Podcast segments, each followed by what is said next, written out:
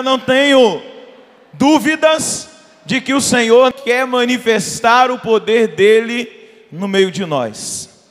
E aí eu preciso dizer para você que Deus é livre se Ele quiser nos curar fisicamente, se Ele quiser nos libertar espiritualmente, se Ele quiser realizar milagres, sinais, prodígios nessa hora, aí é com Deus.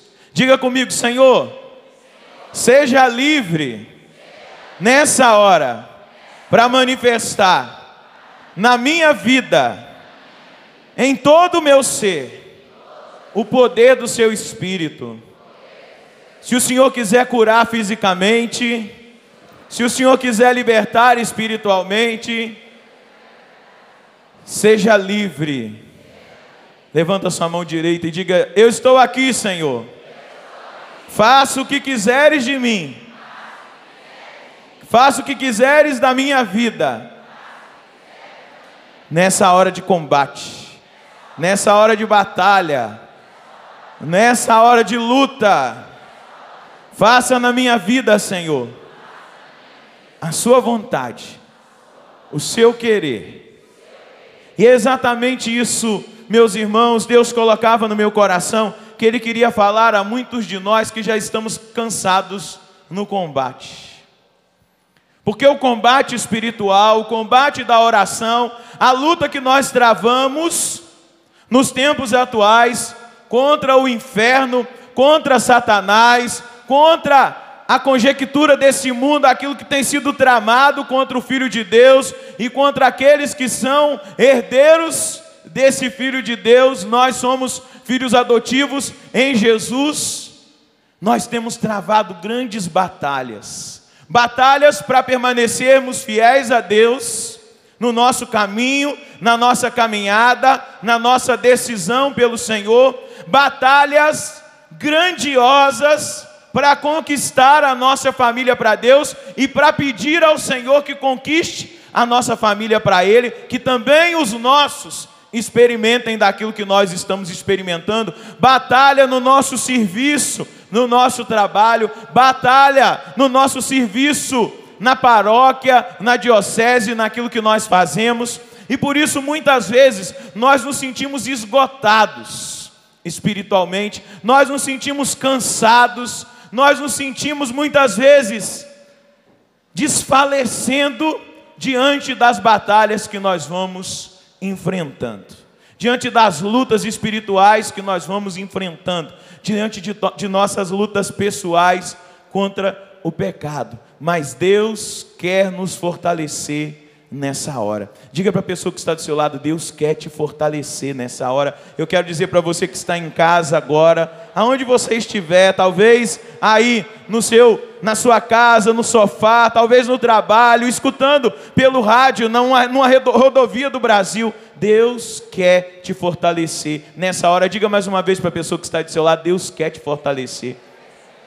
Você que está agora ouvindo que vai ouvir essa palestra num DVD, talvez num CD, Deus quer te fortalecer nessa hora. E de onde vai brotar essa fortaleza de Deus? Abra comigo a sua Bíblia no livro do Gênesis, no capítulo 15.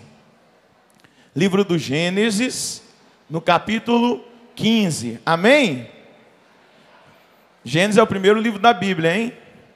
Gênesis, capítulo 15. Abriu? Preste atenção naquilo que Deus vai falar nesse versículo primeiro.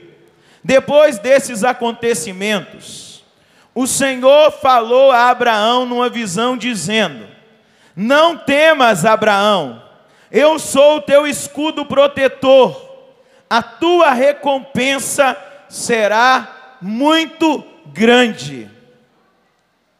A primeira coisa que nós precisamos no combate da oração, onde nós estamos proclamando: se Deus é por nós, quem? Repita mais forte isso. Se Deus é por nós, o Senhor está dizendo a Abraão e está dizendo a nós que Ele é o nosso escudo protetor, Ele é a nossa defesa. Ele é a nossa proteção. Um soldado, naquela época, quando ia para a batalha, ele empunhava o seu escudo e o escudo era a proteção contra as flechas que vinham, era proteção contra as pedras que vinham, até mesmo contra as, as armas que eram utilizadas naquele tempo. O combatente, o soldado, o lutador, o guerreiro, ele tinha um escudo que protegia esse guerreiro do ataque da espada e de tudo aquilo que era utilizado na guerra naquele tempo. E hoje Deus está falando a mim e a você. Eu sou o seu escudo. Existe escudo melhor do que esse? Existe ou não existe? Deus está nos consolando, Ele está afirmando a cada um de nós que Ele é o nosso escudo por decisão dEle. Ele quer ser o nosso escudo, e aí eu posso dizer a você: Ele quer ser a nossa defesa no nosso combate, Ele quer ser a sua defesa no combate espiritual que você enfrenta, na luta que você trava no dia de hoje. Deus está dizendo a você agora: eu quero ser o teu escudo protetor, eu quero ser a sua proteção, eu quero ser a sua segurança. E aí, combatentes. E aí, homens e mulheres decididos pelo Senhor, a nossa segurança precisa ser o Senhor. A segurança da nossa vida não é o dinheiro. A segurança da nossa vida não é um bom plano de saúde. A segurança da nossa vida não é as, não são as coisas desse mundo, a segurança da sua vida não está nesse mundo. A segurança da sua vida está no Senhor. Diga para a pessoa que está do seu lado: a segurança da sua vida é o Senhor. A segurança das, do seu combate, diga para o seu irmão: a segurança do seu combate é o Senhor. E dá uma sacudida nele aí para a gente treinar essa arte da guerra espiritual. Sacode o seu irmão e diga para ele: a sua segurança está no Senhor. Mas diga para o seu irmão mais uma vez, com muita confiança: o Senhor é a sua proteção. Por isso, desperta.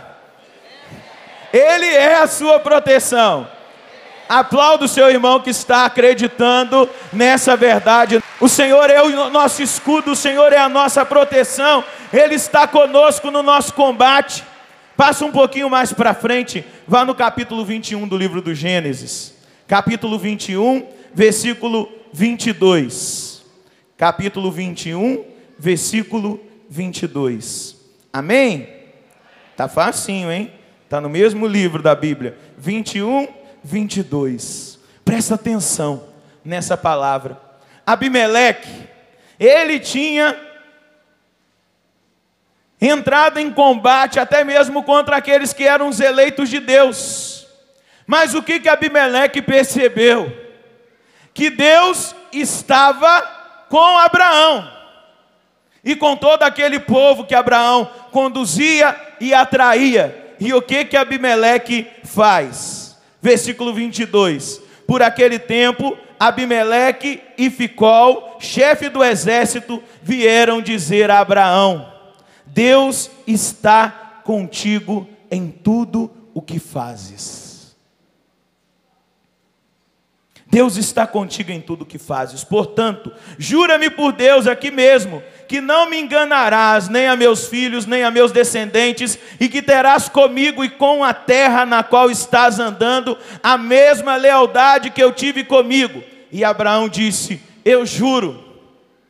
Irmãos, mesmo nessa nesse ardor do combate, nesse desgaste que o combate nos traz, quando nós assumimos que o Senhor é o nosso escudo, a nossa proteção, e quando nós entendemos que Deus está conosco, e aí é algo muito importante nós assumirmos no dia de hoje, tomarmos posse, quando nós compreendemos Deus está conosco, Deus está comigo, diga isso, Deus está comigo.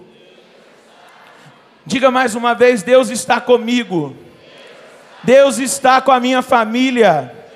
Deus está com a minha casa. Deus caminha do meu lado.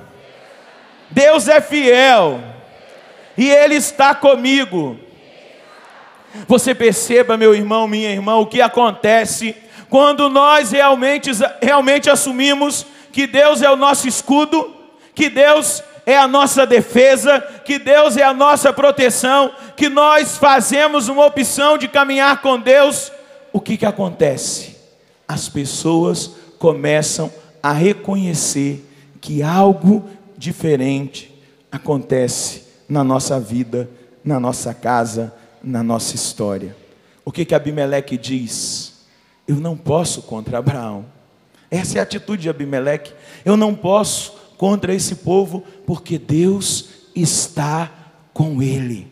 E aí eu preciso dizer algo muito importante para você no combate espiritual. Muitas vezes nós tememos o nosso inimigo, muitas vezes nós temos medo do diabo, muitas vezes nós temos medo das realidades do diabo, mas o diabo precisa reconhecer pela nossa vivência, pelo nosso combate, pela nossa vida de oração, pelas nossas opções, pela nossa decisão, que Deus está conosco, e aí o diabo vai ter medo de você e correr de você quando você assumir que Deus está com você em todos os instantes da sua vida. Não é o cristão que tem que ter medo do diabo, é o diabo que tem que ter medo do cristão é o diabo que tem que ter medo de você, é o diabo que tem que ter medo da sua oração da sua decisão. Muitas vezes nós damos muito poder para ele, muitas vezes nós achamos que ele tem muito poder, e na verdade, o Todo-Poderoso é o nosso Deus,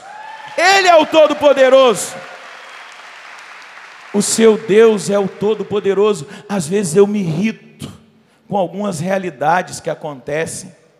Muita gente fanática, desculpa a palavra, mas é mesmo, coloca a culpa no pobre do coitado desse derrotado que é o diabo. Que poder que nós estamos dando para esse derrotado desse diabo? Quem é que vai na missa? Quem é se confessa? Ah, meu querido, o diabo não pode contra você. Não pode. Eu estava eu estava em Roma. E eu fui ao Vaticano rezar, o dia do padre, fui no túmulo do Papa João Paulo II, rezei pelos padres da Canção Nova, os sacerdotes do Brasil, sacerdotes do mundo inteiro, pedindo a intercessão de João Paulo II. Depois eu voltei a casa e uma pessoa veio partilhar comigo, que eu sou muito devoto do Padre Pio, e a nossa casa de missão em Roma fez um, uma matéria sobre o Padre Pio. E eles entrevistaram um homem que é muito amigo do Padre Pio, que foi amigo do Padre Pio em vida e que hoje o Padre Pio auxilia também com a sua intercessão no trabalho que ele exerce na igreja. Padre Gabriele Amorte é o presidente dos, dos exorcistas do Vaticano. Um homem muito santo, usado por Deus e os meus irmãos de comunidade entrevistaram, e tinha uma pessoa lá de Roma que foi com eles até o escritório do padre Gabriele, lá em Roma, e essa pessoa pediu a ele, perguntou para ele: Padre, reze pela minha filha, porque ela está com alguns problemas. A primeira coisa que ele perguntou para aquela pessoa: A sua filha vai na missa? Ela olhou para ele assim. E entristecida, ela disse: A minha filha não vai na missa. Ele virou para ela e falou assim: Olha, então nós vamos encontrar uma grande dificuldade nessa oração, porque quem não vai na missa é uma presa fácil para o diabo. É uma presa fácil para que Satanás entre e faça a festinha dele. Quem não vai à Santa Missa, quem não se confessa, ele dizia a essa nossa irmã lá em Roma: é presa fácil para o maligno, combatente. Eu estou dizendo a você, Deus sabia que você está, estaria aqui. Deus tinha projetado, pensado nesse dia para dar uma sacudida na sua vida. Se você quer ser alguém que Satanás nunca toque em você, você precisa ser um católico que vai com frequência à Santa Missa e que busque com frequência o sacramento da confissão, porque aí você vai poder dizer para o diabo: nananana, você é um derrotado. Agora, meu querido, se você é um católico meia-boca, se você é um católico meia-boca que não vai na missa, que não se confessa, que está distante de Deus, eu preciso dizer para você, como o padre Gabriel a morte disse para aquela mulher, a sua filha, ela saiu de lá arrasada, mas ele falou a verdade porque a verdade liberta. Ele diz para ela: a sua filha é uma presa fácil de Satanás, porque ela não vai na missa e ela não se confessa. Dá uma cutucadinha na pessoa que está do seu lado e diga: você precisa ser um católico autêntico. Você precisa buscar Deus na Eucaristia, na missa. Você precisa estar com Deus. Desde as crianças que estão aqui, eu preciso dizer: os pais precisam acostumar a levar os seus filhos na missa. Desde pequeno, mesmo que ele fique irritando lá, porque criança pequena corre na missa mesmo, grita, pula, mas acostuma a levar o seu filho na missa desde criança, porque se você levar ele desde criança, quando ele for jovem, ele vai estar na missa, porque ele vai se apaixonar por Jesus. Eu celebro a missa todas as quintas-feiras em Lorena, aqui na cidade vizinha, Cachoeira Paulista. Me realizo lá naquela missa. Sou muito feliz, tem muito jovem, uma bênção de Deus lá em Lorena. Uma vez eu percebi, porque vai muita criança lá na missa. E as crianças correm. Eu falei uma vez para os pais que eu percebi que eles já estavam incomodados e que muitos deixariam de levar as crianças na missa. Eu falei: não se preocupem com as crianças, porque elas não me atrapalham, pelo contrário é delas o reino dos céus e elas têm que estar na missa. É claro, pai, mãe, você precisa educar o seu filho, mas você não pode deixar de levá-lo à missa. Você precisa educá-lo na fé, você precisa educá-lo no caminho do Senhor, mas você precisa desde o berço ensiná-lo a ser católico e a ser católico autêntico e a amar a Jesus na Eucaristia. Nós temos um um menino aqui, agora ele já está com sete anos, o Gabriel, mas ele recebeu uma permissão com cinco anos. Ele desejava fazer a primeira Eucaristia, porque desde do, do colo, o pai e a mãe levam para mim, são consagrados da canção nova, e aí foi se percebendo o amadurecimento na fé que aquela criança foi tendo, e aí o bispo liberou a primeira comunhão com cinco aninhos. Ele fez a primeira comunhão e quando ele comungou do corpo e sangue do Senhor, esse menino chorava compulsivamente com cinco anos e foi perguntado: por que você está chorando? Porque eu recebi Jesus na minha alma. Porque Jesus tocou, eu senti, Ele estava comigo com cinco anos de idade, gente. E agora eu estava em Portugal, porque ele está na missão de Portugal com os pais, e ele era coroinha na missa que eu estava celebrando no domingo do encerramento do, da missão lá no Porto, em Portugal, e eu pude ir lá falar meu coroinha ali, pude na, na pregação testemunhar a fidelidade daquela criança que hoje está com sete anos, mas que está ali constantemente na presença do Senhor. Você que é combatente, você precisa fazer com que essa graça aconteça na vida dos seus. Vó, insista para o seu neto ir na missa. Insista, talvez o seu filho, a sua nora não são de igreja. Insista se você é, para levá-los para a catequese, para ensiná-los a fé católica, para que eles sejam totalmente protegidos e defendidos por essa fé e por esse escudo que é o Senhor. E aí você vai ver o que Deus vai fazer na vida dessa criança, desse adolescente que vai crescer, desse jovem. Eu falo para vocês, eu me afastei de Deus com 13 anos. Eu me afastei da igreja com 13 anos. Eu me afastei da missa, mas a minha mãe me levava na missa. E eu lembro, eu ficava até com raiva na missa, porque na hora que vinha o, o sono, você deitar num banco de igreja é a pior coisa do mundo. E eu ficava dormindo ali no banco da igreja às vezes, mas estava na missa.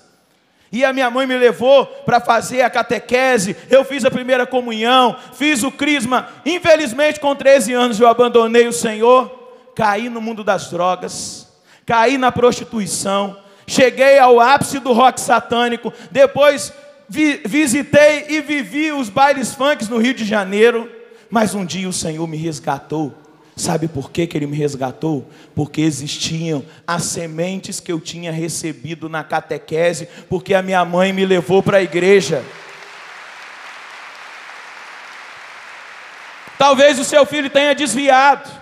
Talvez a sua filha esteja desviada, mas se você desde pequenininho levou essa criança para a igreja, vai chegar a hora que Deus vai remexer a terra do coração desse seu filho amado, dessa sua filha amada, e vai trazê-lo de volta para a presença dele, porque esse filho é filho de Deus, e ele não é do inferno, e ele não foi feito para o inferno, como Dunga animava aqui. O meu lugar é o céu, e o lugar desse seu filho, dessa sua filha que está de desviado do caminho do Senhor é o céu, porque ele foi feito para o céu. E se você o levou, se você levou esse seu filho para a igreja, levou para a catequese, para a comunhão, e hoje ele está afastado, vai chegar o dia, nem que seja no último momento. Nem que seja no último momento, na hora da passagem dele para o outro lado ele vai gritar pelo nome do Senhor Jesus e será salvo. Porque a palavra de Deus diz: pode aplaudir.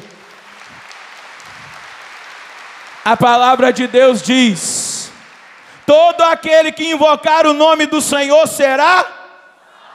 Você crê nessa palavra? Diga para o seu irmão que está do seu lado: todo aquele que invocar o nome do Senhor será salvo. Diga para a pessoa que está do outro lado: todo aquele que invocar o nome do Senhor será salvo. Diga agora para as pessoas que estão em casa: todo aquele que invocar o nome do Senhor será salvo.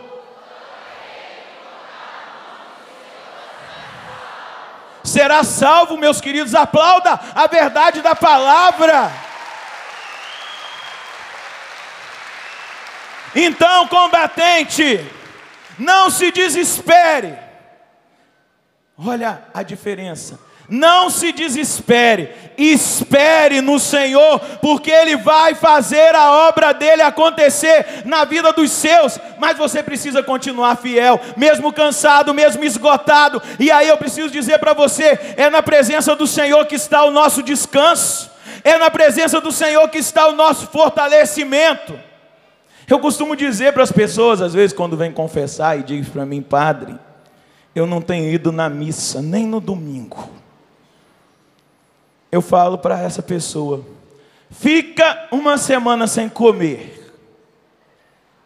Faça a experiência. Não coma no domingo, na segunda, na terça, na quarta, na quinta, na sexta, no sábado, no outro domingo. Vamos ver o que vai acontecer. Você vai começar a ficar fraco, as vitaminas vão começar a faltar no seu organismo. Provavelmente essa pessoa vai entrar numa anemia. Quem deixa de ir à missa fica assim espiritualmente anêmico, sem vitamina, sem força e sem vida. Você precisa buscar o Senhor sempre Claro, talvez na vida que você leva no seu dia a dia, você não tem condições de ir à missa diária, mas existem pessoas que moram do lado da igreja, perto da igreja, tem missa todo dia de manhã, mas prefere acordar um pouquinho mais tarde e não ir à missa. Gente, o Papa João Paulo II dizia que a Santa Missa é o céu aqui na terra. Quando eu vou na missa, eu estou no céu eu toco no céu, o céu me toca, e eu sou alimentado, eu sou nutrido, eu sou fortalecido. Quando eu busco o Senhor na oração, na adoração, quando eu me encontro com Ele na adoração. Eu faço essa experiência de ser fortalecido. O momento que eu estou ali diante dele, eu vou me fortalecendo para o combate, e aí eu vou declarando todas as vezes que eu me coloco diante do Senhor em oração eu vou declarando que o meu inimigo já é derrotado. E eu vou derrotando os outros inimigos que se apresentam diante de mim. Deus é por nós. São Paulo está dizendo isso na carta aos Romanos, no capítulo 8, no versículo 31. Deus é por nós. Gente, se nós olharmos para os nossos pais na fé, se nós olharmos para a história da salvação, nós vamos ver que Deus sempre esteve com aquele povo. E aí, São Paulo está dizendo: Deus é por nós, Ele está dizendo no presente, e é sempre presente essa verdade. Deus é por nós. Deus é, desculpa, Deus é por nós. Diga para a pessoa que está do seu lado, segura na mão dela, balança a mão dela e diga: Deus é por nós. Diga para ela: Deus é por você. Deus está com você. Deus é por nós. Gente, existe um atributo de Deus. Deus é imutável. É um atributo de Deus na teologia da igreja. Essa nós vemos esse atributo que é dado a Deus. Deus é imutável. O que que significa isso? Deus não muda. Deus continua o mesmo. Se ele acompanhou, se ele acompanhou esse povo, ele te acompanha também. Diga mais uma vez para essa pessoa que está de seu lado: Deus está contigo. Creia nele. Creia nele. Creia nele. Gente, eu queria que você abrisse a sua Bíblia no livro de Josué, no capítulo 1, um pouquinho mais à frente. Josué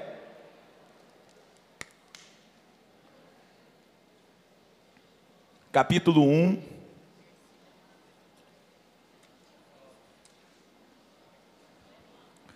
Amém? Josué capítulo 1, versículo 1. Amém? Olha só o que, que Deus diz. Após a morte de Moisés, o servo do Senhor, falou o Senhor a Josué, filho de Num, e ajudante de Moisés: Moisés, meu servo, morreu. Agora levanta-te e atravessa o rio Jordão, tu e este povo, para a terra que vou dar aos filhos de Israel. Eu vos dou todo lugar que a planta dos vossos pés pisar, conforme prometi a Moisés. O vosso território se estenderá do deserto do Líbano até o grande rio Eufrates, por toda a terra dos heteus, até o grande mar ao ocidente. Ninguém te poderá resistir enquanto viveres assim como estive com Moisés, estarei contigo, não te deixarei e não te abandonarei. Josué, meus queridos, diante do ministério de Moisés, que foi um ministério grandioso, em obras, prodígios e sinais, Josué poderia estar se sentindo fraco diante dessa revelação de Deus. Josué podia dizer: Eu não sou capaz. Josué podia dizer: Eu não vou conseguir. Josué poderia ser tentado, até mesmo diante daquilo que ele já tinha visto, e aí é importante nós entendermos: Josué foi um daqueles que Moisés enviou até a terra de Canaã, para verificar se era verdade que aquela terra era uma terra onde corria leite e mel. Foi Josué, Caleb e mais dez homens. E eles se depararam com uma terra que produzia, eles se depararam com uma terra que tinha frutos, eles se depararam com uma terra fértil, mas também eles se depararam com grandes gigantes. E eles voltaram até Moisés. E os outros dez começaram a dizer a Moisés e a todo aquele povo: realmente aquela terra é boa, a terra que Deus nos prometeu é uma terra fértil nós trouxemos os frutos que lá nessa terra são produzidos. Estão aqui a prova. A terra realmente é uma terra boa onde corre leite e mel. Porém, os dez disseram: Nós não somos capazes de enfrentar os gigantes que tem naquela terra. Nós não somos capazes de enfrentar aqueles gigantes poderosos que estão naquela terra. E aí o povo começou a murmurar de novo. O povo cabeça dura é o povo de Deus. começou a reclamar, a desconfiar de Deus. Mas será possível? Moisés, você nos trouxe aqui para nós sermos derrotados, nós vamos eleger agora um líder para que nós voltemos ao Egito. Agora Josué e Caleb não. Josué e Caleb disseram: Não, Moisés. Chamaram a atenção do povo que estava em rebuliço. Não, Deus prometeu, Ele vai cumprir. É Deus que vai nos dar a vitória. É Deus que vai nos dar a vitória contra aqueles gigantes. É Deus que vai nos fazer vitoriosos, porque Deus está conosco. Mas aquele povo murmurou. Aquele povo ficou com a notícia ruim que os dez trouxeram e não ficaram com a notícia boa que Josué deu, junto com Caleb. O que, que aconteceu? Aquele povo não entrou na terra prometida. Aquela geração todinha que ficou com o negativo, que ficou com a murmuração, que ficou com a visão negativa, que não acreditou que Deus seria capaz. E aí tem algo importante, precioso para nós que somos combatentes. Nós precisamos acreditar que Deus é capaz. Que Deus é capaz de vencer os gigantes que se apresentam de nós. Eu não sei qual é o pecado que você tem lutado contra ele, mas você precisa acreditar que Deus é capaz de vencer com você esse pecado. Você precisa acreditar que Deus é capaz de fazer você sair vencedor diante da tempestade e da tribulação que você enfrenta, até mesmo diante da enfermidade. Eu estou vendo aqui, ó, uma moça de 72 anos chamada Maria membro da aliança da comunidade Canção Nova, conhecida como Maria Lata d'Água. Levanta aí, fica de pé. Vamos aplaudir a Maria Lata d'Água da Canção Nova. Essa mulher tem enfrentado uma grande batalha. Apareceu nela um problema sério de coluna. Ela foi ao médico. O médico, ela não conseguia nem ficar dentro do aparelho que ela tinha que fazer exame, chorava, tremia de tanta dor. O médico disse: Maria, você vai ter que operar, você tem que ficar de repouso. E eu vi essa mulher, muitas vezes subindo o morro, vindo a pé lá da casa dela, para vir na missa, para ir para adoração não abandonou o Senhor, porque esse problema, esse gigante diante de Deus não era nada, porque Deus é muito maior do que qualquer problema e de qualquer dor. O combatente é assim, ele acredita. E um dia eu encontrei com a Maria lá na porta de casa, abracei forte a Maria, ela estava com dor na coluna. Coloquei a mão nas costas dela e disse: Maria, no nome de Jesus, seja curada. Ela tomou posse da bênção e ela ontem falava para mim: Padre, eu estou ótima, não vou mais fazer cirurgia. Meu querido, se você tiver a visão negativa e permitir que o diabo te vença, você vai ser um derrotado. Mas se você acreditar que o seu Deus está com você e que você é um vitorioso, você vai celebrar a vitória todos os dias da sua vida. Mas é preciso que você creia e que você não coloque Deus abaixo do seu problema abaixo do seu combate, abaixo da sua luta. Deus é mais forte do que o seu problema, Deus é maior do que o seu problema, Deus é muito mais poderoso do que o seu inimigo, Deus é vencedor.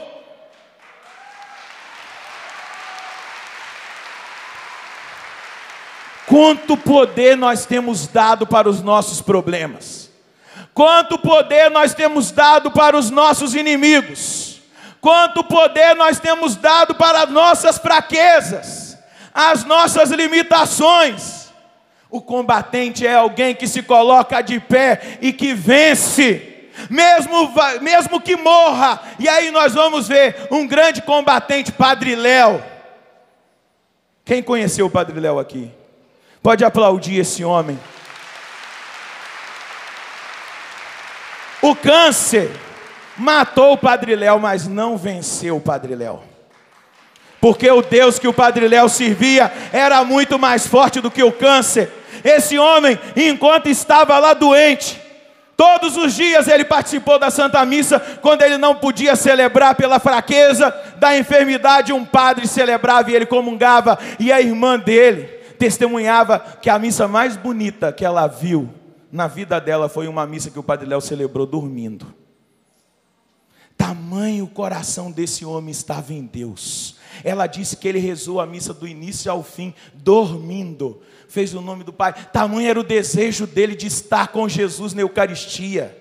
Tamanho era o desejo dele de buscar a Deus, de encontrar-se com o Deus da vitória, de um Deus que não fez dele um homem derrotado, mas que mesmo naquele dia que nós o sepultamos lá em Itajubá, nós sepultamos um homem que venceu, porque Deus venceu nele, Deus foi vencedor nele, um homem que não enxergava mais. Só tinha 40% de uma vista e escreveu não sei quantos livros em 10 meses deitado numa cama de hospital, tomando morfina e fazendo quimioterapia. Isso é ser combatente, isso é acreditar que o Deus que está comigo é mais forte do que qualquer realidade que se apresenta diante de mim. Mas muitas vezes, no mundo fraco que nós vivemos e que quer fazer de nós um povo fraco, nós fraquejamos e nos abatemos no combate muito fácil. Vem uma dorzinha, eu já cai. Dorzinha no dedo do pé, acaba comigo. Veio a TPM, eu esqueço que eu sou combatente. e aí eu já me entrego à TPM já me entrego à cólica da menstruação, já me entrego à situação que se apresenta diante de mim. Meu Deus, nós temos que permitir ao nosso Deus que é forte, que Ele faça de nós pessoas também fortes nele. Ele é o nosso escudo, Ele é a nossa proteção. Diga para o seu irmão: é Ele que te faz forte, é Ele que te faz vencedor é Ele que te fortalece. Aleluia! Diga para Ele, aleluia!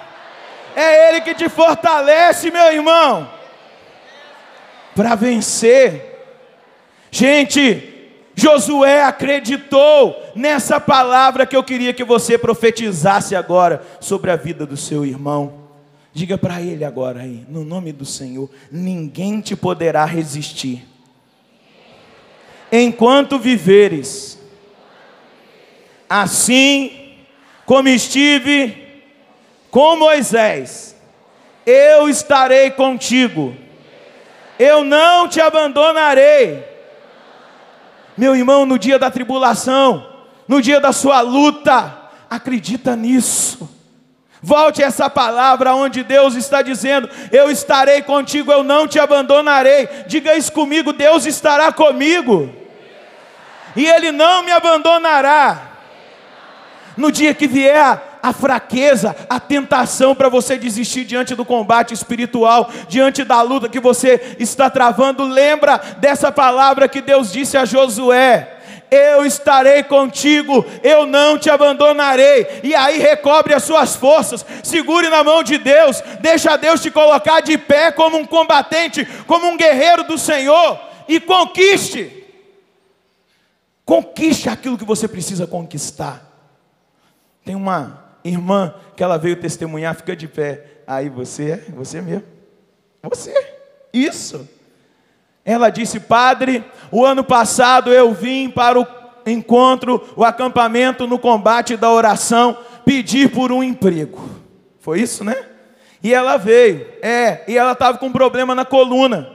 No acampamento, no combate da oração, ela disse que no momento de oração eu proclamei a cura dela e ela foi totalmente curada. Mexe aí a sua coluna. Mexe, não tem mais nada. Tá bom foi curada da coluna, voltou para casa sem o emprego. E ela disse que veio no acampamento em setembro. Que nesse acampamento eu proclamei uma palavra sobre a vida dela. Foi isso? Você vai estar empregada daqui a tanto tempo. Ela tomou posse da bênção. O telefone toca. Um concurso que ela tinha feito não tinha ficado bem classificada, esse concurso chama naquela data que foi profetizado sobre a vida dela para ela fazer os exames para o concurso. Ela passou no teste físico, passou lá no psicotécnico, aí tinha o teste dos exames. Ela falou: "Meu Deus, a minha coluna". Apesar dela não estar sentindo mais nada, mas o médico ainda não tinha comprovado. Quando ela fez o exame da coluna e levou para o médico do trabalho para a contratação, o médico olha para a coluna dela, ué, sua coluna está perfeita, você está empregada para a honra e glória do nome do Senhor. Ela veio no combate da oração, ela saiu daqui empregada, por quê? Se ela não tivesse sido curada da coluna, ela não teria o emprego. Você entende como que Deus trabalha? Você compreende? Ela não saiu daqui na outra semana, ela recebeu uma ligação, está empregada, trabalhando, não. Ela foi curada primeiro da coluna, porque ela seria chamada nesse concurso público, e se ela tivesse um problema na coluna, ela não seria empregada nesse emprego que ela ganhou. Deus curou a coluna e depois Deus deu o emprego. Pode aplaudir esse Deus que é poderoso e vencedor.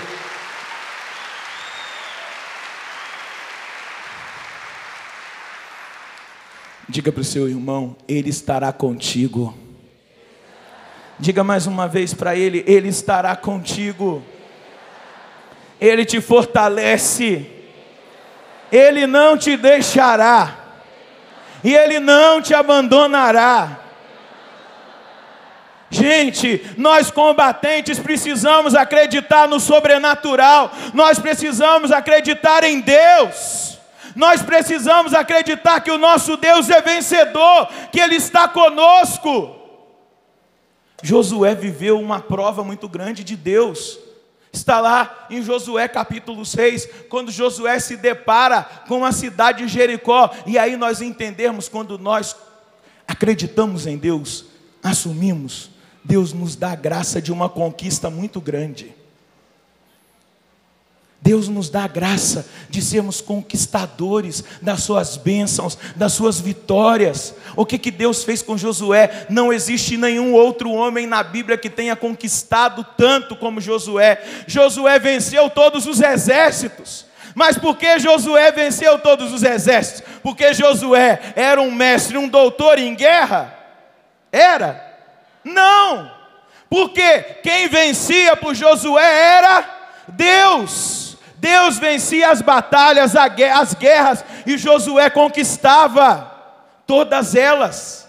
Josué foi o homem que mais conquistou, porque ele nunca deixou essa palavra sair do coração dele: Eu estarei contigo, eu não te abandonarei, nunca te deixarei.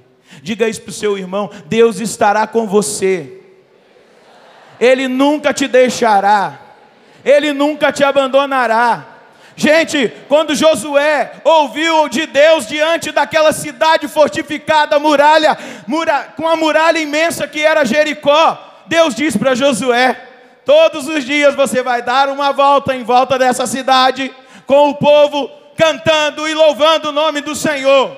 No sétimo dia você vai dar sete voltas, vai tocar a trombeta e vocês vão elevar um grande clamor, e as muralhas da cidade cairão, e eu te darei essa cidade. Gente, Josué precisou acreditar no sobrenatural, Josué precisou acreditar que Deus estava com ele, que Deus lhe daria a vitória. Qual é a muralha que se levantou diante da sua vida? Se você acreditar, essa muralha vai cair diante do seu clamor. Quantos aqui acreditam? Diga eu. Querido, eu preciso dizer de novo para você: se você acreditar, essas muralhas vão cair diante do seu clamor, diante da sua oração, diante do seu brado diante do Senhor, a muralha vai cair. Gente, Josué foi provado no sobrenatural. Josué estava diante de um grande exército de cavalos, cavaleiros, de homens perfeitos na arte da guerra. Josué orou, deu a voz de comando ao sol, e o sol parou. A lua retrocedeu diante da voz de um homem que acreditou que Deus estava com ele todos os dias, que Deus não o abandonou e que Deus nunca o deixaria. Você crê? Você acredita, combatente? A sua palavra tem muito poder diante de Deus, mas também a sua palavra tem muito poder diante do inimigo. Todas as vezes que um combatente diz eu não vou conseguir, o diabo dá pulinho. Dá pulinho, porque ele sabe que com Deus você pode conseguir. Mas se você acredita e proclama, não é pensamento negativo, não. Não é mandar um, uma mensagem para o centro do universo. Não. É acreditar que o Deus ao qual eu sirvo e acredito que é um Deus vencedor me dará vitória diferente.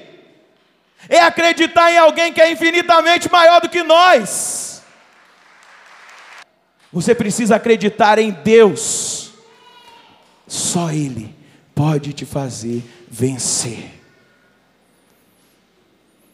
Respira fundo. Diga para o seu irmão essa boa notícia: só Ele pode te fazer vencer.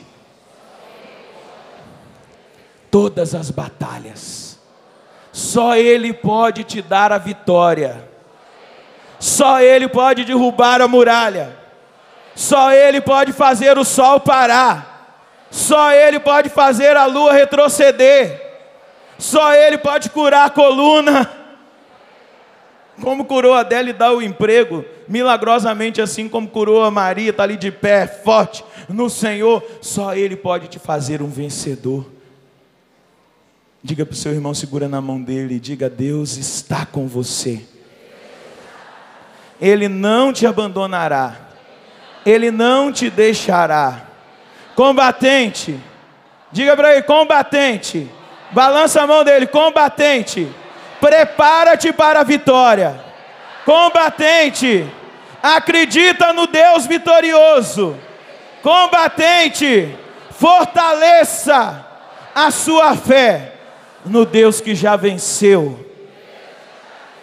Força, força, Ele já venceu, Ele é capaz, Ele é forte o suficiente ele é o Deus Todo-Poderoso. Ele é o Senhor dos exércitos. Dá um sorriso para seu irmão e diga, balançando a mão dele: Ele é a nossa vitória. Se Deus é por nós, quem será contra nós? Se Deus é por nós, quem será contra nós? E aplauda a fé do seu irmão.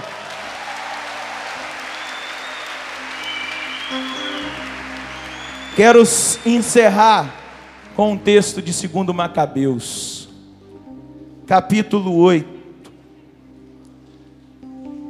versículo 18. 2 Macabeus, capítulo 8, versículo 18. Eles confiam nas armas e na sua temeridade. Nós, porém, confiamos no Deus Todo-Poderoso, que bem pode, com um simples gesto, abater os que avançam contra nós e mesmo derrotar o mundo inteiro. Presta atenção na proclamação do livro dos Macabeus, porque Judas estava diante de um grande exército, diante de um grande desafio. Ele vai proclamar eles confiam nas armas e na sua temeridade. Nós, porém, confiamos no Deus Todo-Poderoso, que bem pode, com um simples gesto, abater os que avançam contra nós e mesmo derrotar o mundo inteiro. Repita comigo: eles confiam nas armas e na sua temeridade. Nós, porém, Confiamos no Deus Todo-Poderoso, que bem pode, com um simples gesto, abater os que avançam contra nós e mesmo derrotar o mundo inteiro. Diga para o seu irmão que está aí do seu lado: eles confiam nas armas e na sua temeridade. Você, porém, deve confiar no Deus Todo-Poderoso, que bem pode, com um simples gesto, abater os que avançam contra você e mesmo derrotar o mundo inteiro. Agora diga na primeira pessoa: eles confiam nas armas e na sua temeridade. Eu, porém, confio no Deus Todo-Poderoso, que pode com um simples gesto abater os que avançam contra mim e mesmo derrotar o mundo inteiro. Queridos, esses homens do Antigo Testamento escutaram essa voz de Deus. Nós, povo da nova aliança, o novo povo de Deus, vimos, testemunhamos, e experimentamos todos os dias aquilo que João disse no capítulo 1, no versículo 14. Ele veio habitar no meio de nós. Deus foi além de todas as realidades. Ele quis se fazer um conosco. Deus armou a sua tenda no meio de nós. Deus está conosco. E aí, lá no capítulo 28 de Mateus, no versículo 20, Jesus vai dizer: Eu estarei convosco todos os dias, até os fins dos tempos. Ele estará conosco, meus irmãos, todos os dias, e essa é a nossa força de combatentes.